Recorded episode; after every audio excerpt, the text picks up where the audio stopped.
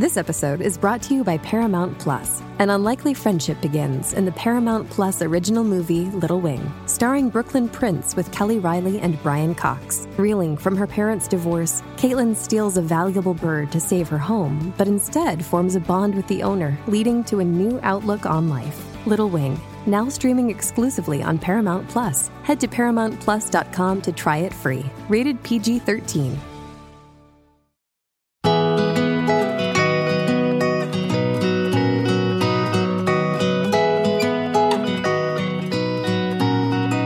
Hola Luimeliers, aunque estamos un poco tristes porque ya nos estamos acercando al final, os doy la bienvenida una semana más al podcast oficial de Luimelia, este espacio en el que sabéis que comentamos todo lo que rodea a una de nuestras parejas favoritas, Luisita y Amelia. Yo soy Beatriz Martínez y os cuento todo lo que tenemos en el programa de hoy. Para comentar este quinto capítulo de esta tercera temporada, hablo de nuevo con Álvaro Nieva y cuento con dos invitadas muy especiales, Resu Morales y Carmen Losa, que son esas vecinas que tanto tenían que enseñarnos en este capítulo.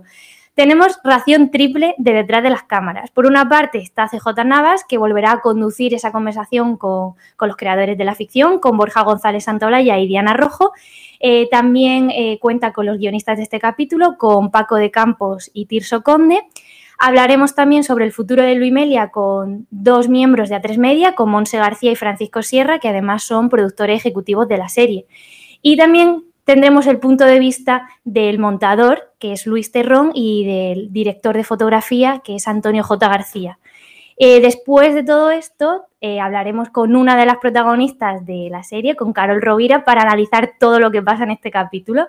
Y terminaremos anunciando el ganador o ganadora que se llevará una camiseta oficial de la serie. Así que empezamos. Para comentar este quinto capítulo, no lo voy a hacer sola, como siempre tenemos unas invitadas muy especiales.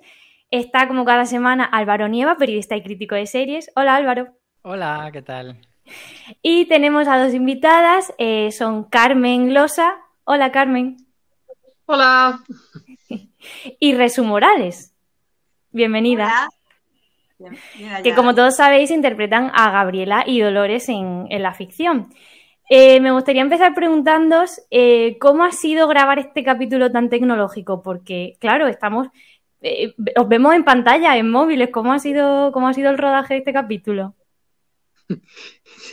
si quieres te contesto yo, yo es que soy muy maquinitas. Eh, entonces, eh, me ha divertido mucho hacer una señora que no tiene nada que ver con las maquinitas y eso, porque yo me, gusta mucho trastear, tengo, desde luego tengo móvil, un par de ellos o tres, esos que no tiro y uso para otra cosa, que tengo varios ordenadores, tengo tabletas, tengo de todo. Entonces, me divierte muchísimo hacer esa cosa que ves de, la gente que se acerca y dices, ¿esto cómo es? Dime algo, ¿no? Ese tipo de, cosas me divierte mucho. Entonces fue muy divertido. La verdad es que fue muy, muy divertido. Y Resu, tú eh, cuando en, esa escena final, bueno, en, una de esas escenas finales en la que el personaje de Carmen se, se declara a tu personaje, ¿cómo fue, fue difícil cómo no tenerla cerca en ese momento tan emotivo y no estar escuchando lo que te estaba contando? Fue muy difícil, pero afortunadamente el director, que es encantador, pues me lo fue, estaba grabada la voz de Carmen y, aparecía, yo lo escuchaba, ¿no? Lo escuchaba y eso me emocionó mucho, ¿no? No se vio casi con la mascarilla y con todo, no se veía, pero lloré. quedó muy bonito, quedó muy bonita la escena. Álvaro, ¿qué nos puedes decir de este capítulo? ¿Qué te ha parecido? Pues me parece un capítulo muy completo en cuanto a todos los géneros que toca, porque de repente em, empieza con ese homenaje a Hitchcock con, la ventana indiscreta y con Luisita con, con la pierna pocha, pero luego tenemos a Carmen que nos da auténtico terror en unos momentos y luego nos da auténtica ternura y luego Resu también. Entonces me parece que mezcla mucho y, mucha emoción y luego esa parte también de, lo intergeneracional que hemos comentado que tiene mucho esta temporada de unir a, las dos lesbianas viejecitas con las dos lesbianas jovencitas y que, que se tienda ese puente intergeneracional que me parece muy bonito. Y además, eh, hablando de, esto, eh, hay en un momento dado en que, en que tu personaje Carmen dice que una tenía que hacer lo que se esperaba de ella o, se enfrentaba a muchos problemas. ¿Qué opináis de esto? ¿Creéis que ha cambiado mucho respecto a ahora? Pues sí, ha cambiado. Claro. Didi, Resu. Pues eso que ha cambiado muchísimo. Imagínate, antes dos mujeres eh, que se abrazaban, que se besaban en los labios, pues se les pillaba. Han pillado a dos mujeres besándose en los labios y, tenían cárcel. Estaban en la cárcel, estaban en la cárcel. Ya. Se imagina que se ha cambiado. Hmm. ¿Tú querías añadir algo, Carmen? Sí, eh, yo creo que, que hay algo que ya hemos de alguna manera normalizado y que nos resulta muy remoto pero en muchos sitios sigue pasando, incluso en, nuestro país sigue pasando. Desde luego que la ley del matrimonio igualitario eh, hizo avanzar mucho todo este tema y, normalizar bastante, pero no es lo mismo vivir en una ciudad y aunque seas a lo mejor ya mayor, pero mm, incluso puedes haber vivido de alguna manera una relación, pero imagínate en un pueblo pequeño hmm. donde todo el mundo se conoce, donde hay eh, familia a la que no le puedes contar. Eso en nuestro país, si hablamos ya de otros países, eh, hmm. eh, eso sigue siendo tremendo, ¿no? Claro. Y sí que me gustaría comentar con vosotras porque últimamente hay ciertas compañeras actrices que han reivindicado la falta de personaje femenino empoderado a partir de los 40-50 años, que es justo al contrario de lo que pasa con los personajes masculinos, que a partir de cierta edad parece que, que, sus personajes son mucho más fuertes narrativamente, mm. digamos, y que como que alcanzan la cima de, de su carrera.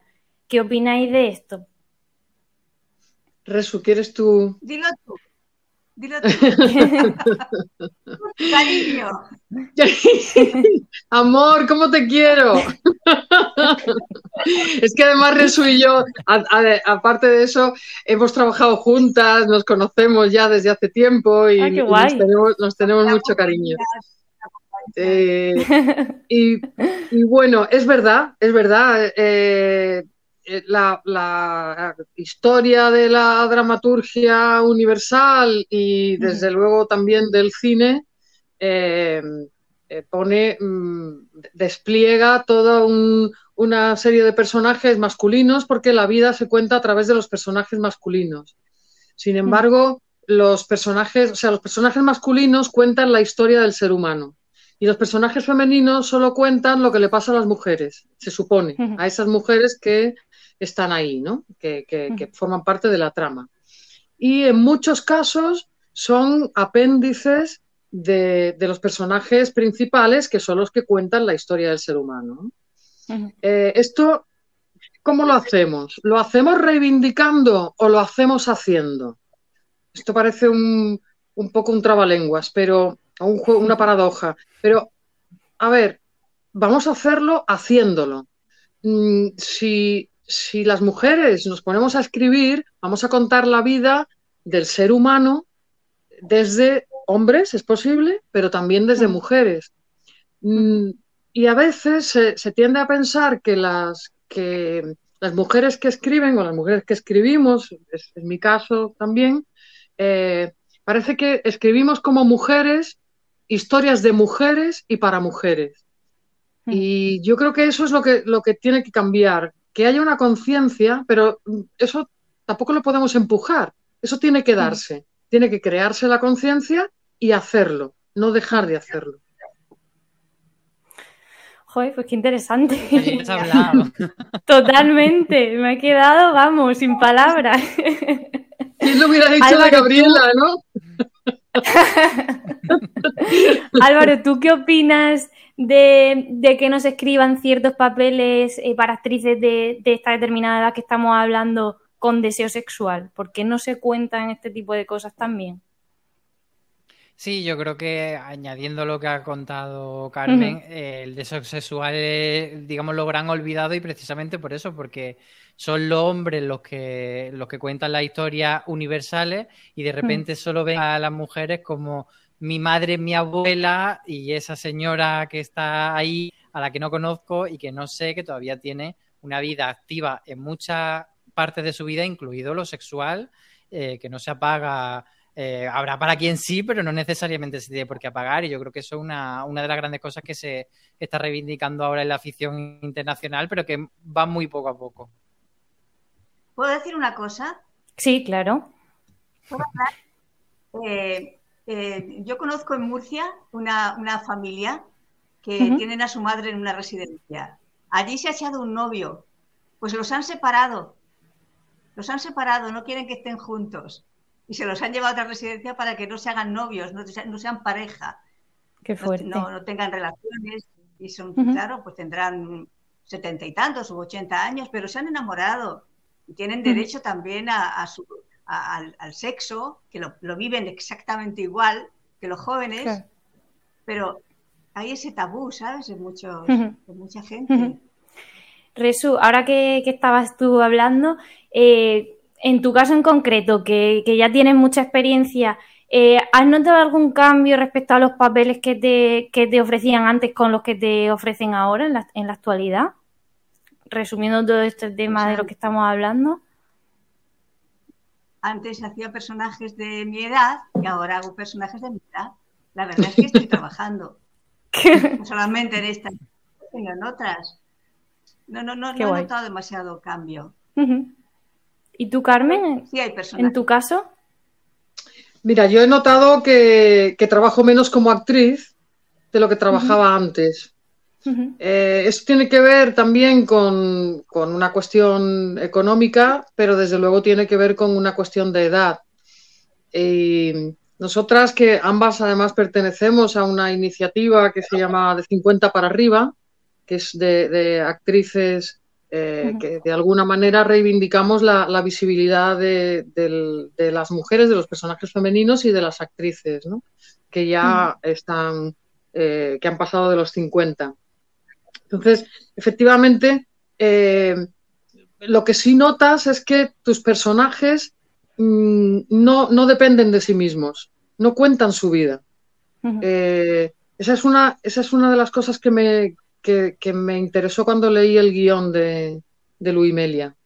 Que los personajes sí contaban, estos personajes sí contaban su vida, sí estaban hablando de su vida. Pero muchas veces, lo que os dije antes, ¿no? Que mm, los personajes que te dan son la madre de, la abuela de, la vecina de, eh, y, no dejan de ser una anécdota, ¿no? Eh, y eso, eso es lo que he notado, básicamente. Bueno, pues ya que estábamos hablando otra vez, hemos reconducido el tema Luis Melia. Álvaro, ¿cuál podrías decir que es tu escena o momento favorito de, este capítulo, este quinto capítulo? A mí me hace muchísima gracia cuando, cuando Amelia tiene que ponerse casi en modo espía, como de filtrarse, y, esa forma tan graciosa que lo hace. y, yo creo que la ternura con que las dos parejas, joven y mayor, es, se tienden esa, esa, como se hablan de lado y todos esos gestos pequeños que hay de complicidad me parecen súper bonitos y por supuesto la declaración de amor, es que, eso nos rompe el corazón. Resu, ¿coincide con, tu escena favorita? Sí, es, son muy, es, muy, es muy bonito, sí, que dos jóvenes estén tan enamoradas y dos mayores por fin una de ellas le confiese lo que, lo que no le dice nunca, ¿no? Lo que no le ha dicho nunca. Es maravilloso, sí. Muy bonito. ¿Y la tuya, Carmen? Se trabajó muy a gusto. Perdón, que, perdón, Resu, que te he cortado. no, no, está bien, había acabado. Y Carmen, ¿cuál podría ser la tuya? Eh, a mí me gustó mucho hacer la declaración, mucho comprendí también a, esa mujer y me, encantó darle, darle mi sentimiento, darle mi voz, saber además que al otro lado estaba Resu, aunque yo no la veía. y, me gustó mucho, me gustó mucho hacer esa escena. Luego además había una complicidad muy bonita con, Paula, eh, bueno, con, el personaje también, ¿no? Entre los personajes, pero también entre las actrices. Encajamos ahí muy bien, lo jugamos y, empezamos ahí eh, un poco alguna cosa que estaba medio improvisada ahí delante del, del ordenador, en fin, mm, todo eso me, gustó muchísimo. Luego, sentir, yo había hecho un episódico en, en Amares para siempre. Bueno, no, un episódico no, tuvo, tuvo bastante recorrido. Era, era una monja, la madre Amparo, que, que, portaba un secreto sobre, sobre la protagonista y estuvo como, como unos 20 capítulos estuvo. Y, y entonces, eh, de pronto, era otra época, quiero decir, era otra temporada de Amares para siempre. Pero grabar también en Amares para siempre, de pronto yo también me sentí parte de ese transmedia, ¿no? Eh, y había, había, muchos planos ahí que me interesaban, ¿no? Como actriz, como personaje, como, como actriz que interpreta un personaje que que también he interpretado un personaje anterior. Todo eso me, fascina, la verdad es que me lo pasé muy bien, muy bien haciendo. Qué guay. Pues muchas gracias por, muchas gracias Carmen, muchas gracias Resu por estar aquí eh, con este, o sea, mostrándonos este punto de vista tan interesante y ha sido un placer. Igualmente. y Álvaro, muchas gracias una semana más por estar aquí. Muchas gracias. Solo una cosita muy pequeña que quiero decir. Claro. me quedo con las ganas en este episodio un poco de ver em, parte de la conversación entre Luisita y Gabriela que entendemos que sucede, pero que no hemos visto. Entonces, a ver si esa relación intergeneracional pues, puede tener más desarrollo en los siguientes capítulos o en la cuarta temporada. Ahí lo dejo. Exactamente. Esperemos, esperemos verlas más por ahí. Continuará. Exactamente. Muchas gracias a todas. Gracias. Nosotros hacemos una pequeña, pequeña pausa y volvemos ya. Es el turno de CJ Navas que capitanea esta conversación que tenemos todas las semanas con los creadores de Luimelia, con Borja González Santaolalla y Diana Rojo. Y también eh, hablarán con los guionistas de este capítulo, eh, Paco de Campos y Tirso Conde. El episodio que me hizo llorar la primera vez que lo vi, la segunda vez que lo vi, la vez que lo vio mi mujer me vino a contar lo mucho que había llorado con este episodio, una absoluta y maravilla de episodio que vamos a comentar como siempre con Diana Rojo y Borja González Santolaya. ¿Cómo estáis? Muy bien. Y en esta ocasión con los dos eh, creadores, con los dos guionistas del episodio, con Paco de Campos y Tirso Conde. Paco, Tirso, ¿cómo estáis? Hola, muy bien. Empecemos por ahí, Paco. ¿Cuánta gente os ha dicho que le habéis hecho llorar con el puñetero episodio con 12 minutitos? Pues eh, tampoco te creas tanto porque todavía, claro, como eh, cuando estamos grabando esto todavía no ha salido, tampoco te creas que esto ha circulado tanto como no, pero vamos, esperamos que, o imaginamos que alguno más caerá, visto lo visto, aunque no te creas que no deja de sorprender, al final todo esto cuando lo haces te queda un poco de lejos, ¿no? Y te sorprende mucho lo que termina pudiendo hacer, pero no, no te creas que por ahora hemos tenido mucho. Tirso, ¿el planteamiento que tenías del episodio siempre había sido con este montaje con las ventanas? ¿Sale antes el título, sale el formato o sale el fondo del episodio cuando lo planteáis? Eh, siempre tuvimos en mente hacerlo a través de ventanas, porque ¿Se puede contar? sí, sí, lo puedes contar. Lo, puedes contar. Nuestra idea primigenia, o sea, el, germen de todo esto fue eh, hacer un episodio de, que tenía que ver con la pandemia. Entonces, nos imaginamos qué pasaría si Luisita y Amelia están en diferentes casas, no pueden salir y tienen que comunicarse a través de, con su familia, con, entre ellas dos, a través de, ventanas. ¿Qué pasa? Que, como es absolutamente lógico, eh, a, a Tres Media le daba un poco de miedo jugar con este tema y dijeron que preferían si, si no lo tocábamos. Y Borja y Diana dijeron que aún así ellos querían ir a tope con el tema de las ventanas y que nos buscásemos la manera de justificarlo. escribieron un guion entero. Ahí lo tenéis. Escribieron un guion entero de la pandemia que era muy chulo. Eh, tenía las señoras de enfrente, no eran las señoras de enfrente, era una señora que se asomaba todos los días a las 8 a, aplaudir. O sea, había como una cosa como muy bonita y de todo, pero sí que es cierto que esto lo escribimos como al principio del confinamiento, cuando no sabíamos lo que iba a durar, iban a ser dos semanas, tres semanas, eh, Antena em, empezaban a alargarse las cosas, los ánimos no estaban bien y Antena 3 dijo, y creo que con razón, ¿eh? y lo peleamos bastante en realidad, pero creo que al final con razón de no vamos a tocar esto y nosotros dijimos, ¿qué cojones? Pues vamos a tirar para adelante con otra cosa, olvidémonos del COVID en Luimelia, porque es verdad que se sentaba el precedente, o sea, no hubiéramos podido, lo siguiente no hubiéramos podido hacer normal, porque la realidad fue que nos, atropelló a todos. Eh, se sigue, seguimos yendo con mascarilla, o sea, no, no, no hubiéramos podido avanzar, ¿no? Entonces yo creo que fue un poco por eso. Diana, la semana pasada tuvimos el reencuentro con Maru, el personajes. Aquí volvemos a tener las vecinas que por fin le damos nombres. Sabemos que son Gabriela y Lola o Dolores. Eh, ¿Teníais desde el principio claro que íbamos a tenerlas en dos episodios? ¿Es después del planteamiento del primero cuando pensáis que aparezca en el quinto? ¿O cómo fue el tratamiento de estos dos que parece que llevan toda la vida con nosotros, pero que hemos descubierto estas dos mujeres en esta última temporada de Luimelia? Pues la verdad es que, claro, tenía tanta chicha estos personajes que con solamente contar algo en un capítulo de ocho minutos era como muy poco. Entonces nos hacía gracia esto de poder hacer como esta presentación y dejar esta cosa ambigua que también contaba algo eh, y, dejarlo como en duda de ¿no? que Amelia pensaba una cosa, Luisita otra, y en este capítulo ahondar más en los personajes y, contar, y contar esto, ¿no? Entonces, bueno, creo que justamente al introducir como dos personajes así nuevos en la temporada, le iban bien como tener dos capítulos.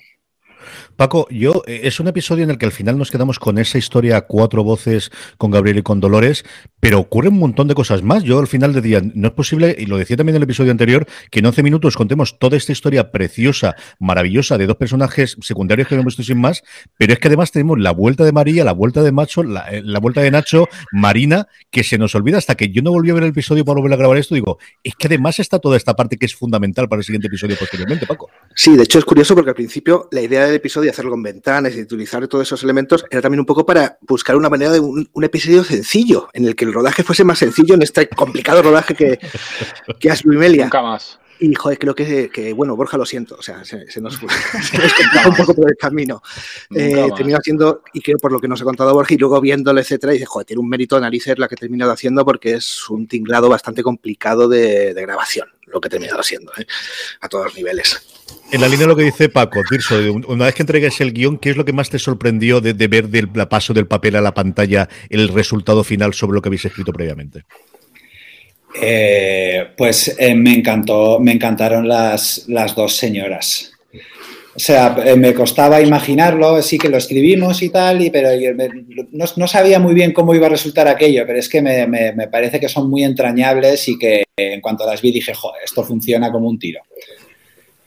Están sencillamente maravillosas como lo estaban ya, yo creo que lo adivinábamos ya en el primer episodio en, esos paseos por el supermercado y esa escena final, pero aquí de verdad que están sencillamente deliciosas hasta el final.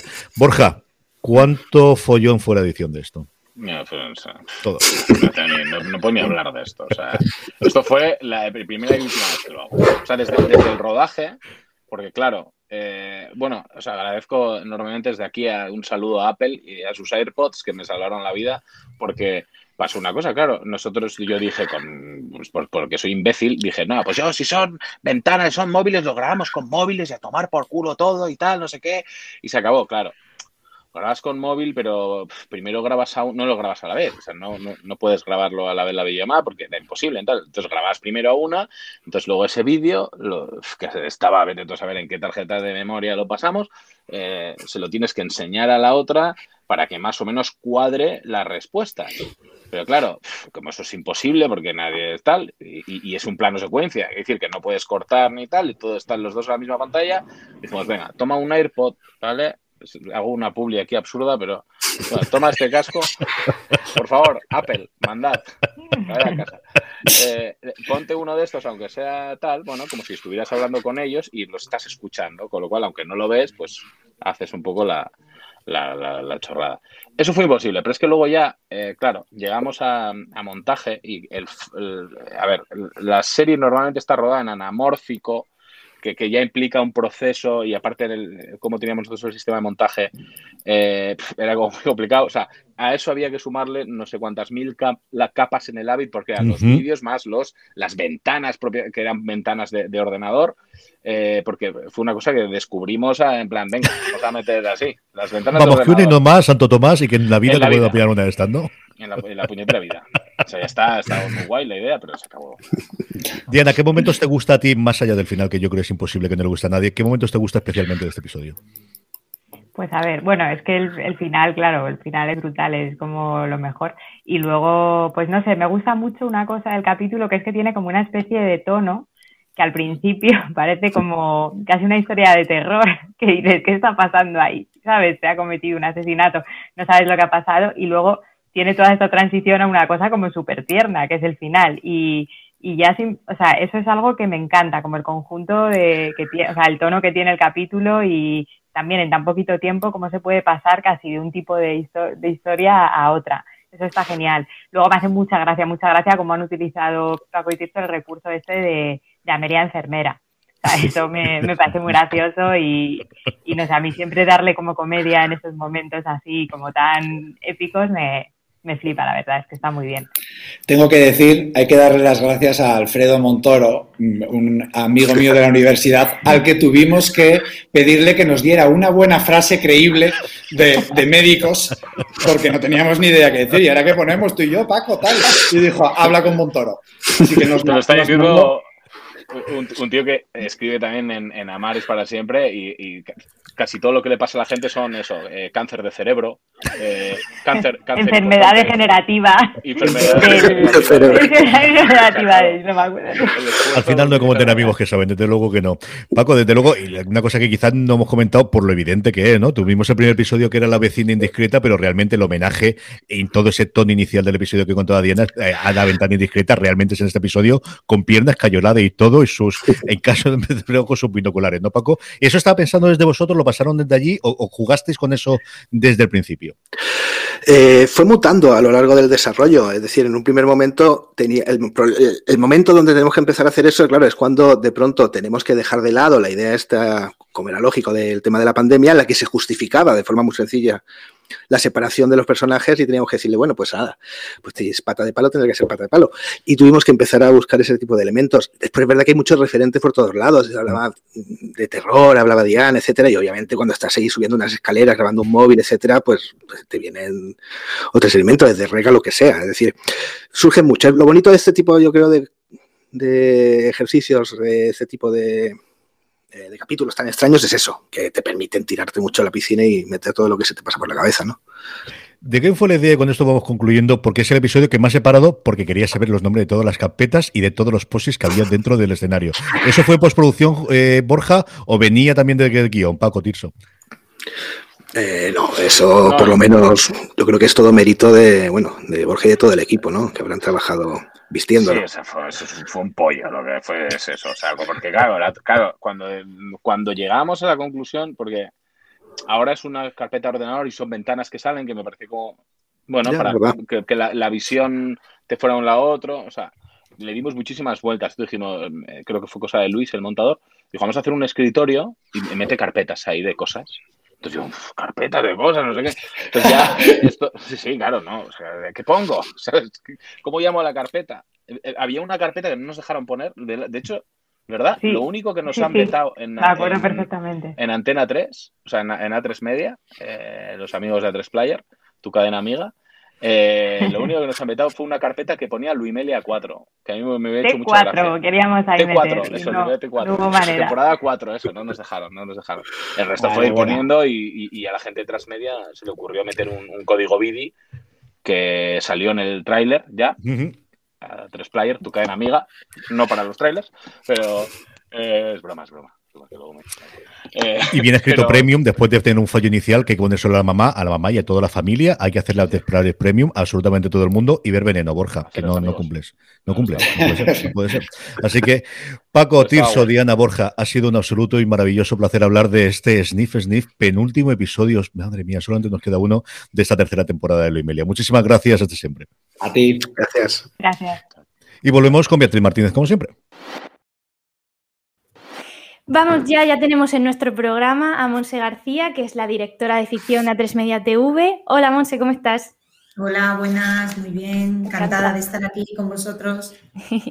También tenemos a Francisco Sierra, que es el director de contenidos digitales y redes sociales de A3 Media TV. Hola, Francisco. Hola, ¿qué tal? ¿Qué tal?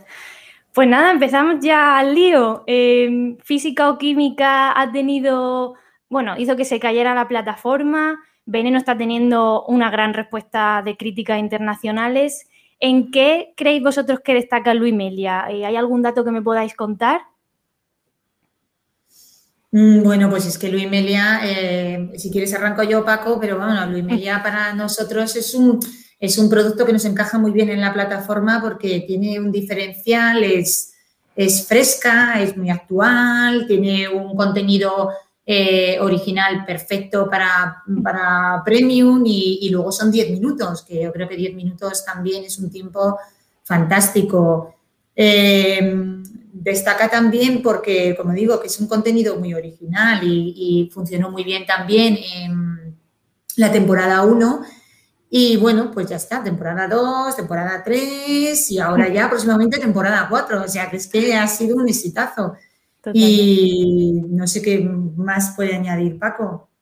Hombre, yo, creo que tiene un valor diferencial y es que surge eh, de, la fuerza de las redes y de los fans y de las fans, porque recordemos que son dos personajes que incluso el nombre de esta composición de Luisita y Amelia en Luimelia eh, es a través de la serie Amares para siempre mm. y donde trasciende el mercado español, trasciende las redes y se convierte en un fenómeno internacional y, como decía muy bien Monse, con un público muy joven, eh, donde hay un aire de, visibilidad y normalidad que es el que hace que luego demos ese giro, porque eh, Amar estamos en los años 70, estábamos hablando en los años 70.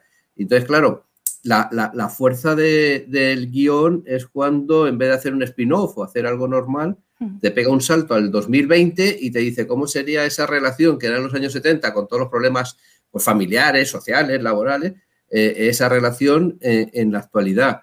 Y yo creo, como dice Monse, que es, pues eso, es joven, es moderno, es innovador, da visibilidad. Y ahí trasciende y en redes sociales es todo un fenómeno, es decir, casi un producto transmedia que surge de una serie y que tiene esas características especiales y que nos sigue asombrando, porque yo todos los domingos, cada vez que vemos el ranking de, de Twitter, eh, pues se publican los domingos los capítulos en la 3 Player y vemos que se coloca primer trending topic, segundo, pero es que es trending topic en cinco o seis países, está en Argentina, en México, en Chile, en Chile, en Perú. Eh, bueno, pues te das cuenta de, la fuerza que tiene eh, y que, bueno, pues eso, por eso ficción eh, ha determinado que, van a por la cuarta, porque yo creo que es un producto muy, muy eh, fresco y muy, muy eh, joven. Además, perdona un momentito, porque quiero añadir que es que eso lo ha dicho muy bien Paco, ¿no? Que viene de, un producto que es una serie de, amar para siempre, ¿no? Y, y, es una idea muy, muy original, ¿no? Yo creo que aquí los guionistas, Camino, todo el equipo de Paco Sierra y los guionistas, Borja, Diana, y eh, han hecho una idea como, como muy, muy, o sea, se han superado a ellos mismos, ¿no? Es una cosa casi de metatelevisión, ¿no? Que está ahora como muy moderno este término. Y yo creo que, que, que, pensar en algo así, ¿no? De una serie de, sobremesa, de una serie diaria, 70 minutos, con estos dos personajes que los sacas y los, y los metes como en un contexto tan actual y tan moderno, creo que ellos tienen, vamos, mucho, mucho, tienen mucho que contar, pero todo este éxito yo creo que también es, bueno, también parte de ellos, ¿no? Del equipo, de nuestro equipo, de Paco Sierra y del equipo de, Diagonal. Además, ahora pues estabais comentando que va a haber una cuarta temporada donde además va a dar el salto a capítulos más largos de 30 minutos. ¿Esta decisión fue algo que que propuso el equipo de guionistas o que llevasteis vosotros más bien desde, desde la parte de A3 Media? No, esta es una decisión que viene de la parte de A3 Media y, claro, viendo que la serie también funcionaba muy bien y que, y que las Media todavía tienen mucho que contar, mucho, mucho, pues dijimos, vamos a, dar el salto, vamos a hacerlo 30 minutos porque creo que, 10 minutitos se hacía corto, todos estábamos deseando ver el siguiente capítulo. Exacto, un poquito más. Y, bueno, vamos a ver a nuestras protagonistas. Es muy, es, o sea, también lo que teníamos pensado es abrir un poquito más la serie, es decir, todos nuestros actores em, eh, secundarios, darle un poquito más de protagonismo y de trama. Y pues eh, yo creo que va a sorprender, porque ya estamos escribiendo los guiones y, la verdad es que hay tanto que contar y, yo creo que las expectativas eh, van a ser altas. Y además, sí, dime Francisco. No, no, no, apuntando un poco lo que decía Monse, porque ella es muy modesta, pero en la segunda y en la tercera, ellas ya introducen o piden elementos para ir viendo y probando esta eh, apertura a otros públicos y a, otros eh, momentos, no solamente que fuera eh, de fieles fans de, de, Luimelia. Y la prueba en esta tercera temporada, bueno, pues que surgen otras historias, surgen otros personajes y además te das cuenta que funcionan todos, todos muy bien. y por eso es el, paso. Si lo tiene Monse, es muy lista, lo tiene todo planificado.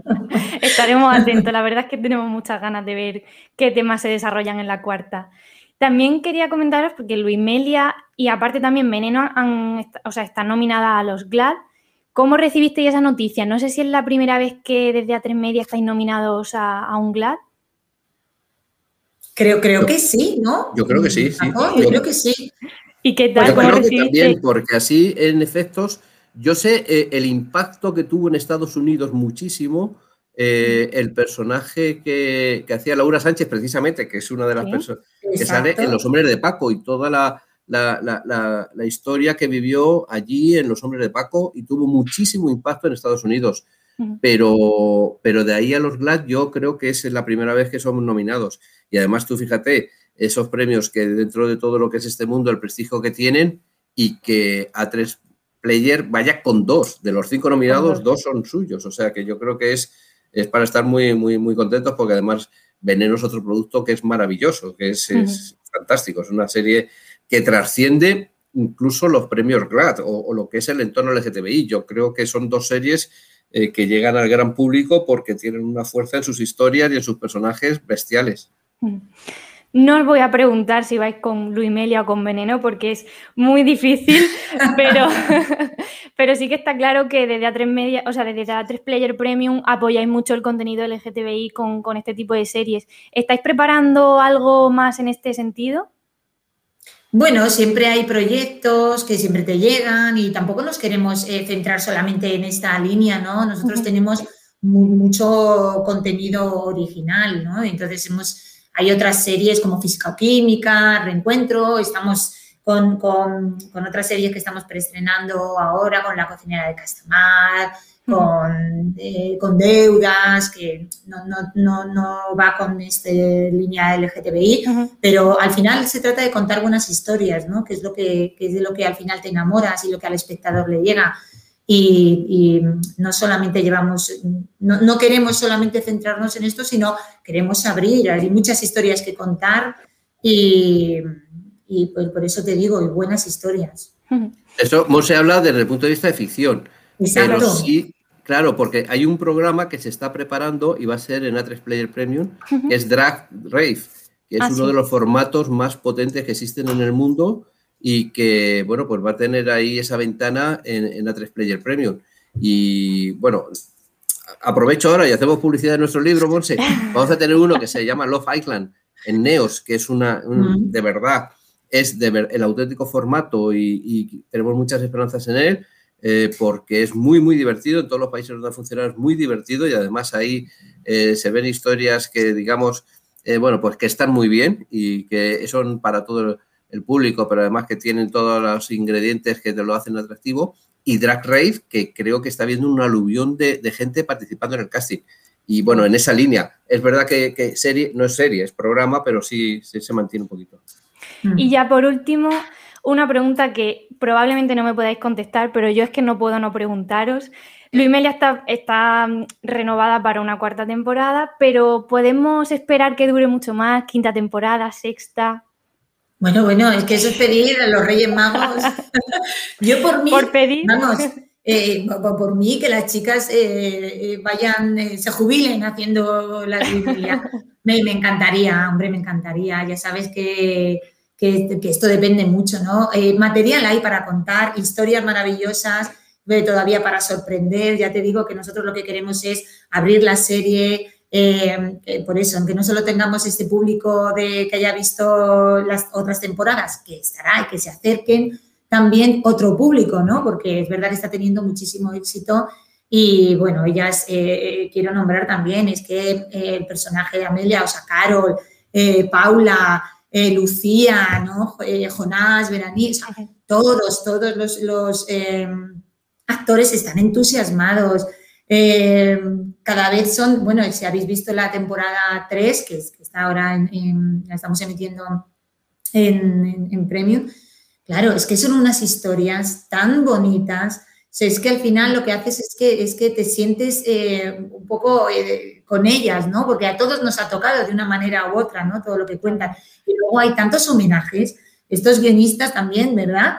Este es el homenaje a Woody Allen, este capítulo donde están en blanco y negro, el capítulo de, prácticamente el teatro, donde se hace todo ahí, ¿no? Entonces son homenajes tan bonitos que yo creo que, ojalá, esperemos, larga vida a, las Luimelia, por supuesto. Ahí tienen unos juegos tanto Borja como Diana. los fans, si, supieran, hay cantidad de referencias, no, no ya de cameos, sino y además de, ejercicios audiovisuales que son romper la cuarta pared, lo que contábamos de blanco y negro, el homenaje a Manhattan. Bueno, hay series que son verdaderos elementos, pero yo ojalá tuviera muchísimas temporadas, pero eso yo creo que no lo sabe nadie. Tendremos que esperar, pero bueno, lo esperamos con muchas ganas. Pues muchas gracias, Monse, por estar aquí con nosotros y también Francisco, también muchas gracias por, por comentar con nosotros Luis Melia. Pues gracias a ti, Beatriz. Un placer. Igualmente. Vamos ya a hablar con, el encargado de dar vida y ritmo a los capítulos de Luis Melia. Él es Luis Terrón. Hola, Luis. Hola, muy buenas. Y también tenemos con nosotros a Antonio J. García, que es el que, bueno, el que le da esa, esa luz especial a Luis Melia. Hola, bienvenido. Hola, ¿qué tal? Encantado. Bueno, pues Luis, tú como he dicho eres el encargado de dar vida y ritmo a, los capítulos porque eres el montador de, de Luimelia, eh, el que se encarga un poco de toda esta parte de postproducción. Si hay alguien que nos está escuchando que no está muy dentro del tema, eh, ¿cuál dirías que son los aspectos fundamentales para, bueno, pues para realizar un buen montaje? Eh, Joder, bueno, ¿cuánto tiempo? Diez minutillos. Eh, bueno, yo creo que al final se trata de potenciar todo lo que se ha hecho antes. Creo que hay que sacar lo mejor de, cada momento de, la actriz, lo mejor de cada momento del director, del guion, de la fotografía. O sea, al final es coger todo lo bueno que se ha hecho y unirlo y que quede lo mejor posible. Claro, porque además... es muy modesto, Luis. Hace un poco más que eso. Me imagino. lo, ha resumido como ha podido. lleva la turra ahí durante horas. Además, según cómo esté montada la, pieza audiovisual, eso le da un sentido y un. Eh, o sea, narra y expresa una, cosa u otra. Sí, sí, claro. O sea, tú al final tienes que eh, dirigir un poco la entonación o, hacia dónde quieres llegar para que el espectador vaya hacia donde tú quieres que vaya. Por eso digo lo de potenciar, porque en el fondo estás haciendo que el espectador sienta todo lo posible. Si es humor, a tope con el humor, si es drama, a tope con el drama. Y en Luimelia en concreto, mm, ¿cuál es el valor narrativo y expresivo que intentáis transmitir con, el montaje? Yo creo que Luimelia es, es, muy rica en eso porque no, creo que no se cierra en un género. Creo que tú tienes que estar preparado para saber cuándo quieres hacer comedia, cuándo quieres hacer drama y aquí se mezcla muy bien. Y luego aparte que tiene sus, su, digamos, su, mm, eh, ¿cómo decirlo?, valor audiovisual independiente en cada capítulo. Cada capítulo de repente tiene un modo de narrar distinto al siguiente. Y cuanto más loco, a mí me gusta más. Así que yo Te, da mayor libertad, ¿no? Sí, y además creo que hacemos una cosa diferente al resto de series. Creo que está guay. Así que se disfruta mucho. y tú, Antonio, eres el encargado, pues e-, eres el director de fotografía y además el operador el que se encarga un poco de las decisiones artísticas y, de, las técnicas, de todo lo relacionado con la imagen, ¿no? Cuéntanos un poco en qué consiste tu trabajo. Sí, más o menos. bueno, pues básicamente eso. Em, pues en colaboración obviamente con, Borja y el resto del equipo, pues básicamente ilumino y efectivamente coloco la cámara, monto los planos y los opero. Entonces, sí, bueno, eh, digamos que toda la parte más estética, visual, pues sí, es más mi responsabilidad. ¿Y qué crees que le da cierta identidad respecto a la imagen? ¿Qué crees que, mm, digamos, qué es lo que le da identidad a Luimelia? Uf, pues, pues es un montón de cosas, porque al final también la fotografía tiene un poco que ver con producción. O sea, uno tampoco puede hacer lo que quiere, sino lo que también puede y el tiempo y todo. Pero bueno, toda esta conjunción de factores, pues, eh, pues hacen que Luis Melia pues tenga su propia, su propia imagen, nos hemos intentado, eh, sobre todo con el salto de, la segunda y tercera temporada. Y mm, tenemos que ir muy rápido siempre, pero bueno, hemos, hemos intentado buscar un, pues un, look y una manera de, sobre todo de iluminar y de trabajar que es, que es, bueno, pienso yo, bastante efectivo. Y, y a la vez muy libre, porque la verdad es que nos hemos permitido hacer muchas cosas creativamente, como decía Luis antes, cada capítulo, hay muchos capítulos que tienen, digamos, su, su propio, su, propia entidad, su propia manera de ser. Y, y, eso es un poco, bueno, pues la esencia también de Luimelia, que hemos intentado buscar caminos diferentes, que no experimentar un poco. Además, los dos, los dos trabajáis codo con codo con, el director, con Borja. Eh, Luis, tú, por ejemplo, ¿cómo habéis hecho ahora con el, porque la postproducción supongo que coincidiría con la pandemia, ¿cómo habéis hecho con este tema con Borja? ¿De forma, o sea, te daban unas ciertas direcciones en la distancia o cómo lo hacíais? Sí, bueno, como todavía seguimos con la pandemia, pues sí. y, lo que venga seguramente también sea con la pandemia. Eh, bueno, Borja y yo nos conocemos hace muchos años. Entonces él comete el error de confiar mucho en mí. Y entonces yo eh, monto, eh, porque además el tiempo de, rodaje, de, digamos que va todo muy ajustado, no puedes eh, tomarte mucho tiempo libre. Entonces, él rueda y Antonio rueda, yo voy montando. Luego él se lo mando para que lo vea y luego ya un día viene aquí, nos ponemos ahí con las mascarillas y tal, y me dice, esto está bien, esto no, esto quiero probar una cosa, esto tal, y así. O sea que es un poco él tiene que ver, hay un momento en el que tiene que venir eh, manteniendo así las mascarillas, las cosas. Sí, la distancia. Pero, tiene, que venir, además también yo creo que, le gusta un poquito dar collejas o unas risas, esas cosas, es que son muchos, muchos años de, amistad. Y tú, Antonio, ¿cómo hacéis? Porque tú estás en rodaje con Borja, que te va dirigiendo un poco, porque es el que tiene como, el que quiere verlo en el guion, verlo en imagen, eh, ¿Cómo hacéis? Eh, ¿Habláis antes de rodaje o durante el rodaje estáis, vais hablando? Bueno, tenemos, tenemos como un modelo un poco mixto. De, obviamente preparamos muchas cosas que tenemos muy claras y tal. Y después lo que pasa es que al final también por, por cómo es el, el, propio rodaje y lo rápido que tenemos que ir, etcétera, pues siempre surgen prácticamente todos los días de rodaje es raro el día que no surge, no surge un momento en el que tienes que improvisar. O porque, yo qué sé, pues porque, bueno, ha, habido capítulos que hemos hecho en un día. Eh, entonces es muchísimo tiempo. Entonces, obviamente, pues eh, íbamos siempre muy apretados. Entonces tú puedes tener las cosas planificadas y saber qué quieres hacer y tal, pero siempre hay algún momento que, o yo qué sé, se te echa el tiempo encima o surge un imprevisto, cualquier cosa. Y ahí, bueno, pues ya también nuestra capacidad de, adaptarnos e, improvisar. Pero bueno, sí, en general lo tenemos obviamente bastante preparado porque es bastante difícil trabajar a ese ritmo si no tienes las cosas un poquito claras, claro. Ahora que hablas de, estos imprevistos que pueden surgir, ¿cuál es el mayor reto al que, o sea, que pensáis que os habéis tenido que enfrentar en, en Luimelia? Antonio. Es que el Media sí es el reto. O sea, es que todo, todo el rato es un reto. O sea, no lo sé. O sea, para que, a ver, para que la gente se haga la idea, eh, hay veces, o sea, yo, yo he hecho, no sé, pues películas donde más o menos tienes que rodar 3, 4 minutos al día. He hecho algunas incluso de llegar a 5 o 6. En la serie se llega más. Y nosotros hemos hecho capítulos de más de 10 minutos en un día. Entonces, eh, y un día además por ejemplo, en la, 2 y en la 3, pues con pandemia, con COVID, con medidas de seguridad, con horas, o sea, sin, sin, sin mm. hacer horas extras y tal, sin, eh, con, manteniendo distancias de seguridad, o al menos intentándolo, eh, teniendo mucho cuidado, equipo reducido. Bueno, eso hace que todo haya sido un reto en sí mismo. Mm. Y después ya en general la serie es un reto.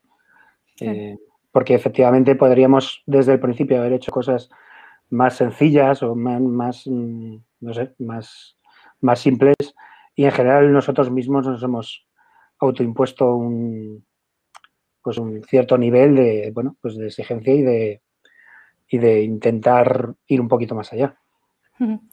Luis, mm, ¿cuál podrías decir que, son tus referentes a la hora de, realizar tu trabajo? Ostras.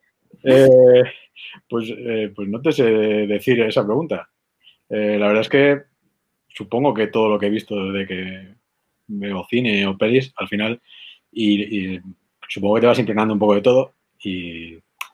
Claro, vas de, allí, de aquí y de allí, ¿no? Sí, sí, claro, claro. Es que es inevitable, porque eh, a veces tampoco te puedes fijar, al final los montajes no es como, yo soy muy fan de Scorsese y dirijo como Scorsese y todos los planos son como Scorsese.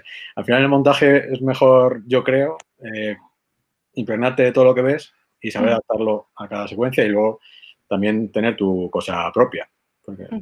creo que, al final, igual que la dirección de foto, el montaje también es un trabajo de autor, como es la dirección, no es el guion, no es algo tan técnico, sino que también tienes tu, tu sello creativo. Así que de todo se, de todo se aprende. Tú has ido tú con eso haces tu cosa propia, tu estilo propio. Y ya para acabar, el año pasado fue un año caótico por la crisis sanitaria que todavía seguimos viviendo, pero sí que fue un buen año para la ficción española. Sin embargo, quería preguntaros cómo veis el futuro, en concreto de, de la ficción de España. Pues lo, personalmente yo lo veo muy bien. Eh, creo que, mm, o sea, a nivel cine, no, no sé qué va a pasar con el cine en general. Yo creo que tardaremos un, tiempo, pero en el tema de ficción, yo creo que estamos en una especie de edad de oro y que por suerte y por ciertas cosas de la industria, yo creo que se va a mantener. Obviamente hay una necesidad tremenda en todo el mundo de contenido y, y por suerte hemos conseguido que España sea un pequeño referente. Hemos en estos dos, tres, cuatro últimos años roto un montón de barreras a nivel internacional. Y yo creo que eso va a hacer que, pues que en España se siga produciendo mucho, entre otras cosas porque hay gente muy buena. Es que, es que hay gente que en general creo que la media del profesional español es, es altísima, entonces hace que, que podamos ser muy competitivos y creo que así. Pues muchas gracias por, muchas gracias Luis, muchas gracias Antonio por acercarnos un poco a vuestro trabajo y por hablar conmigo de, bueno, de las series en general, que siempre está bien. Sí, sí, igual Muchas, gracias. Muchas gracias. Antes de comentar el capítulo con Carol Rovira, hacemos una pequeña pausa y volvemos enseguida. Con el corazoncito en un puño nos vamos acercando a este final de temporada, pero bueno, todavía nos quedan dos capítulos para comentar con sus protagonistas, o sea que eso es, una, eso es un motivo para celebrar. Esta semana también tenemos con nosotros a Carol Rovira, con la que vamos a comentar este capítulo. ¿Qué tal, Carol? Muy bien. ¿Qué tal tú, Bea? Muy bien, deseando comentar contigo este capítulo de Ventanas, que es un capítulo muy bonito. ¿Qué me puedes contar de, de este episodio? Porque yo tengo que, decirte que Luisita te ha quitado por completo el papel de espía profesional porque tiene hasta unos prismáticos, o sea, eso ya es otro nivel. Los prismáticos, dilo, dilo, dilo. eso ya es otro nivel. Tanto que criticaba, ¿eh? Y mira, la que se ha hinchado. Al final la primera ha sido ella. ¿Qué nos puedes contar de este capítulo? Pues mira, es un capítulo que, es curioso, porque a mí me encanta el capítulo como ha quedado, pero es verdad que a la hora de grabarlo, para mí ha sido el más complicado, porque me faltaba mi compañera. O sea, claro, no estaba con, Paula, ¿no? No, estaba sola. Eh, bueno, estábamos cada una por, por su lado y solos completamente. Entonces, la que grababa antes eh, lo pasaba fatal en el sentido de que no tenía la referencia de la otra, te la tenías que imaginar, ¿no? Por suerte llevamos mucho tiempo grabando juntas y de alguna manera era fácil, ¿no? Imaginar eh, qué podría hacer la otra, pero, jolín, fue, fue difícil porque fue de las primeras escenas que grabé, en mi caso, de hecho yo creo que fue la primera que grabé, esa que estoy en el, en el hotel que, que es en el decorado de Amar, hicimos la coña de, sí. fíjate, es el, parece el que está al lado de casa de tus padres, ¿no? Hicimos ahí ese guiño. Pues ahí fue la primera escena que se grabó de Luimelia 2 y 3 y precisamente fue esa, la que voy Mm. vestida de, de médico y, y eso me acuerdo que estaba nerviosísima. Nerviosísima, o sea, estaba histérica, histérica. No sé, mira, era como que Luego ya no, luego ya yo no, normalmente no me suelo poner nerviosa, pero ese, es, en esa escena mmm, me acuerdo que decía mil, dije mil veces cariño y Borja me dijo, por favor, ¿puedes quitar tres cariños o cuatro? Porque La- la era- me agarraba ahí, sí, sí, me agarraba ahí como, yo qué sé, intentando, pensando que si decía muchas veces cariño la convocaría, ¿no? A, a Paula. Y, mm, pero bueno, es un capítulo que a mí me parece muy tierno, me parece que, mm, que también tiene puntos divertidos, ¿no? También aparece María Ignacio, tienen ahí un momento, ¿no? De, de, bueno, De reencontrarse. de reencontrarse, Entre de alguna comillas. manera, porque tampoco se acaban Sí. de... Y, mm, ¿Y qué más? Bueno, aparece también mi canción al final, Almas Viejas. Sí, ahora, ahora hablaremos de eso, ahora, ahora te preguntaré.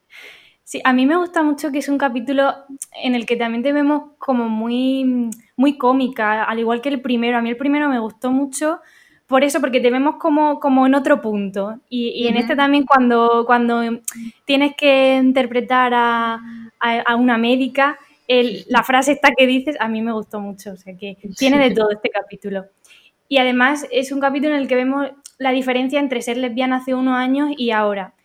Y a mí me surge una duda, porque en el primero sí que Amelia decía como que a lo mejor le- a las vecinas les vendría bien conoceros a vosotras como para abrirse un poco más. Pero ¿no crees que, que quizás sería al revés, que Luisita y Amelia aprenderían más de ellas? O, o quizás algo mutuo. Sí, sí, sí, no, no, por supuesto. Bueno, evidentemente siempre, siempre es recíproco, ¿no? Un aprendizaje, pero, pero yo creo que al, al final lo que quiere Amelia también es aprender de ellas, ¿no? Y ver cómo lo han hecho, por supuesto. Y, y al final ellas son la, la- la voz y la, la viva imagen de, de si se puede, ¿no? En su caso, lo han vivido de aquella manera porque ya después conocemos la historia y vemos que han sufrido también, pero pero bueno, que al final se quieren y de alguna manera también se lo demuestran, ¿no? Y, y a mí me gusta mucho pensar que podrían ser Luisita y Amelia del 77, ¿no? Claro, Esto- se ha intentado un poco jugar con eso también, ¿no? Mm, Sí, sí, sí. Y mm, esa declaración entre esa declaración de amor de Gabriela a Dolores, ¿qué significa para la relación de Luisita y Amelia? Porque la vemos emocionarse, como es evidente, porque es muy bonito. ¿Qué significa para ellas? Wow, significa, yo creo, es como una luz, ¿no? Una esperanza, un, un decir, wow, si es que esto ha existido siempre, existe y existirá, ¿no? Y es algo, es como cuando, cuando a ti te pasa algo, ¿no? Y lo vives como muy mal, ¿no? No, no digo que sea el caso de Lucida y Amelia, ¿eh? Pero cuando te pasa algo que dices, ¡buah! Qué, qué fatal, ¿no? He hecho esto. o- Y luego igual se lo explicas a un amigo y dice, hostia, es que a mí me ha pasado lo mismo, ¿no? O me he sentido igual. Y, y de alguna manera te, te sientes mejor, ¿no? Te liberas. Te liberas, sí. Y yo creo que un poco ellas eh, sienten eso, ¿no? Con, con la historia de, Mm. de ellas dos. Es como, wow. Ojalá, ¿no? Llegar ahí eh, y esta- seguir juntas, ¿no? A los 70 y, y seguir amándonos y no sé, es como de alguna manera les hace pensar sobre, sobre eso. Se ven reflejadas, ¿no? En, Realmente, sí, sí. Es un capítulo que, que hace un claro guiño a la, a la ventana indiscreta, porque además vemos que Luisita eh, tiene las piernas cayoladas, pero a mí me ha dado mucho como mm, que me ha recordado mucho al confinamiento, las videollamadas, el asomarse a ver qué hacen los vecinos por, por el aburrimiento. ¿A ti también te ha pasado? Totalmente, sí, sí, sí. Yo creo que también hay un guiño. Veníamos justo del confinamiento cuando la grabamos y creo que, hay un guiño ahí. no, querían hacer alusión a, eso porque queríamos como grabar algo sin mascarillas, ¿no? Completamente y un poco desconectar de ese virus, pero, pero yo creo que hay algo, hay algo de guiño a eso. ¿Y tú qué, qué, tal pasaste la cuarentena? Porque hay gente que le vino muy bien como para calmarse, para pensar, y hay otros que dijeron, mira, yo no puedo más. ¿Cómo lo viviste tú? Yo, a mí me pasó que los primeros días estaba muy bloqueada, muy bloqueada, no sentía mucha, mucha, mucha pena adentro, estaba muy triste, muy triste y no podía crear nada, o sea, era nada, estaba, era un desierto, ¿no? A nivel de creatividad. Y luego es como que intenté darle la vuelta, ¿no? Bueno, tampoco es que lo intentara, me, vino así un poco solo y, sí que ya empecé a ser más productiva. Creamos con mis amigos un, un ¿cómo se llama? Un concurso, ¿no? Eh, virtual, eh, donde cada semana mm, nos inventábamos, bueno, eh, cada uno tenía que presentar una canción, ¿no? Como una especie de operación triunfo, pero confinado, ¿no? Y fue muy divertido porque, bueno, era una manera de tener bueno, de tener un objetivo, ¿no? Semanal, eh, pensar cómo puedo hacerlo para que haga, para que se me ande la risa, para que quede bonito, ¿no? Es como que tener ahí objetivos fue interesante. Luego también mi hermano hacía unos conciertos em, online también, semanales, eh, diarios, perdón, donde cada día había una temática y me, me, propuso cantar con él un día, una canción, un día por semana. Y también, quieras o no, pues fue un objetivo, ¿no? Y luego ya me puse con mis temas propios, que, también me ocupó bastante la cabeza. Y, bueno, ahí encontré una especie de refugio. Fue muy chulo por eso, sí. y ya, no, bueno. No viví el confinamiento como algo. O sea, el hecho de no poder salir no me supuso. También es verdad que estaba en la montaña, tenía mucha naturaleza alrededor, tenía un perro al que sacar a pasear, eso ayudó bastante. Bueno, pero lo pasaste bien y como tú dices, encontraste un refugio ahí en, en como, como, tener algo para, para, no estar pensando todo el rato, ay madre mía lo que está pasando, qué bueno. Pero volviendo al capítulo que me pierdo, em, es un capítulo muy tecnológico, es evidente. Eh, ¿Cómo te llevas tú con las redes sociales? Porque sí que te vemos en Instagram, pero no tienes Twitter y quizá antes os veíamos más a Paula tipo redes sociales. ¿Qué tal te llevas con, con esta tecnología? Pues la verdad es que tengo un amor-odio por partes iguales, ¿no? Por, una, por un lado creo que es muy bonito poder de alguna manera contactar con la gente que te sigue, la gente que en este caso ve Luimelia, ¿no? Y ha visto amar y te llegan mensajes preciosos que creo que, bueno, igual se encontraría la manera, ¿no? De que, de que llegara, pero igual no sería tan fácil. Pero por otro, también creo que siempre estamos al lado de esto, ¿no? Y, es como que ya forma parte de, es como si fuera una extensión de nuestro propio cuerpo y esto me mm. cansa un poco, la verdad. Como que no desconectamos nunca, ¿no? Sí, sí. A veces, últimamente lo que estoy haciendo es cuando voy a pasear, cuando quedo con amigos, los fines de semana, sobre todo entre semana, no, porque por mi trabajo tengo que estar localizable y más ahora que hay cambios cada... Totalmente. Eh, cada minuto. Pero, pero lo que hago los fines de semana es intentar dejar el móvil en casa y, bueno, de alguna manera desconectar y huir de todo esto.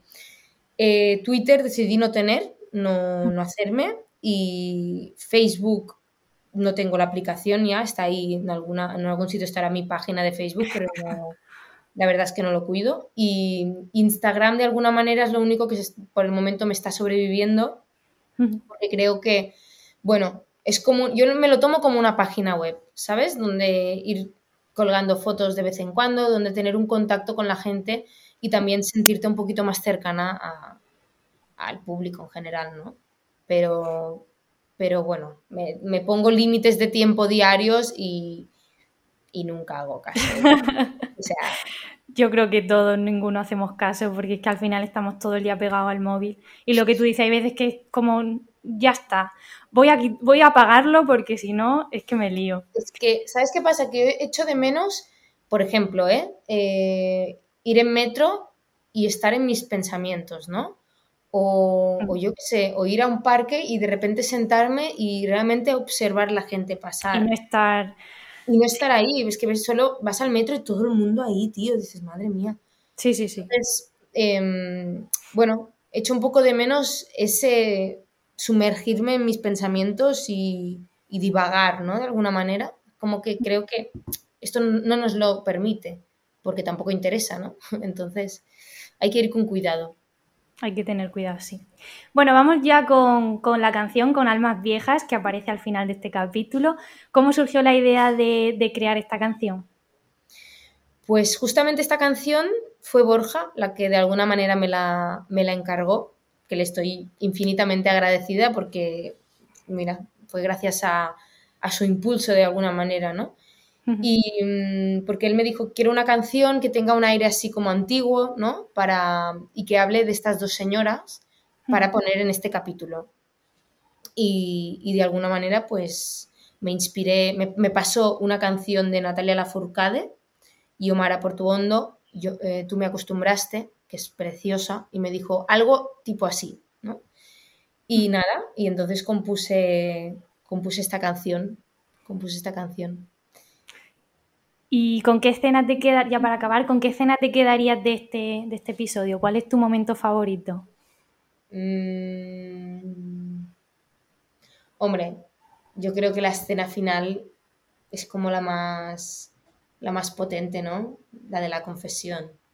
Yo también te iba a decir esa. Muy porque ¿no? Responder esto, pero es que es verdad, es muy, es muy bonita. nos emocionamos de verdad, ¿eh? o sea, realmente te, llegan ¿no? sus palabras y su... Yo creo que Amelia, eh, claro, sus dudas ¿no? y su, hipótesis se confirma ahí, ¿no? En esa confesión. Y de alguna manera es como, bien. Tenía razón. Tenía pues razón. Pues, muchas gracias, Carol, una semana más. Y ya estamos un poco tristes porque ya la semana que viene es la última, pero bueno, muchas gracias por comentar conmigo el episodio. Habrá más, habrá más. Exactamente, exactamente. muchas gracias, Carol. Gracias a ti. Ha llegado el momento de anunciar el ganador o ganadora de esta camiseta oficial de Luimelia. Eh, como sabéis, os preguntamos, os ponemos en redes sociales un hashtag a través del cual podéis hacernos llegar vuestros comentarios sobre el capítulo estrenado, en este caso el quinto de, esta temporada, Ventanas. Bueno, nos habéis hecho llegar muchos comentarios. Eh, en este caso hemos elegido tres y ha sido muy difícil elegir en este caso la ganadora, eh, porque bueno, los tres tweets que hemos elegido creo que, mm, bueno, resumen muy bien todo lo que hemos visto en el capítulo. Voy a leerlos. Mónica dice, detrás de las ventanas hay lesbianas. Dolores y Gabriela han vivido la época donde no podía, han vivido la época donde no podían mostrarse como son y el vivir reprimidas en lo más duro del mundo. En este capítulo al fin pueden mostrarse su amor y decirse te quiero por primera vez sin miedo. Luimelia Films dice, ventanas las que abre Luimelia en cada episodio para que entre la luz. En este, la luz de lo nunca antes revelado entre Gabriela y Dolores. El amor silente, el cuidado constante, la unión inquebrantable, un espejo y un homenaje precioso para Luisita y Amelia. Y ahora ya la ganadora de, de, la camiseta que vamos a regalar en este quinto programa es María Pitti, que dice, Ventanas que muestran un mundo nuevo, un amor sin miedo, sin barreras, un amor libre. Luisita y Amelia son el espejo de lo que Dolores y Gabriela siempre querían ser, pero no pudieron, pero que ahora serán. Los meñiques, el piso de Luimelia 77, un homenaje precioso. Pues enhorabuena María Pitti, eh, nos pondremos en contacto contigo para hacerte llegar la camiseta. Al resto, muchas gracias por todos los comentarios todavía tenéis una oportunidad de ganar esta camiseta porque en el siguiente programa, que es el último por desgracia, lo volveremos a hacer, así que estad atentos a las redes sociales de fuera de series y ahí lo pondremos todo. Ya hemos llegado al final de este quinto programa. Como sabéis, siempre lo acabamos con una curiosidad sobre los personajes LGTBI en la ficción española. Eh, esta semana, teniendo en cuenta todo lo que cuenta este capítulo y haciendo un resumen de, todo lo que hemos ido hablando durante el programa, eh, más que acabar con una curiosidad, lo quiero acabar con una reflexión. Porque cuando yo me he puesto a buscar eh, cuál podía ser la curiosidad de esta semana, teniendo en cuenta que lo quería llevar por parejas de lesbianas de mediana edad o, o mayores, la ficción española me he encontrado con un total de cero resultados. Entonces, corregidme si me equivoco, pero yo no he encontrado nada. Entonces, o no son relevantes, o no se le ha dado la suficiente importancia, o simplemente es que no existe todavía, lo cual es un problema. Eh, a mí me sorprende que aún, eh, o sea, que, nos, que, hayamos tenido que esperarnos a 2020 para poder ver la primera pareja de lesbianas protagonizando una ficción, pero todavía me sorprende más que no haya referentes de parejas LGTBI en la ficción española. Entonces, eh, bueno, pues ¿qué pasa? Que no hay parejas de lesbianas de más de 40 años, sí las hay y quizá tengan mm, mucho más que contarnos y cuya historia eh, nos aporte mucho más, así que hay que visibilizar también este tipo de historias. Eh, si nos queréis comentar algo sobre esta reflexión, lo podéis hacer a través de YouTube o, o a través de las redes sociales de Fuera de Series. Y nada, aquí concluye este quinto programa. Em, bueno, solamente nos queda un capítulo de Luimelia por ver. podéis, ir, podéis ir a 3Player Premium a revisionar eh, los, anteriores o también podéis, para hacer más corta la espera, también podéis ir a fuera donde tenemos todo tipo de artículos, eh, de críticas y mucho más sobre Luimelia y sobre otras series.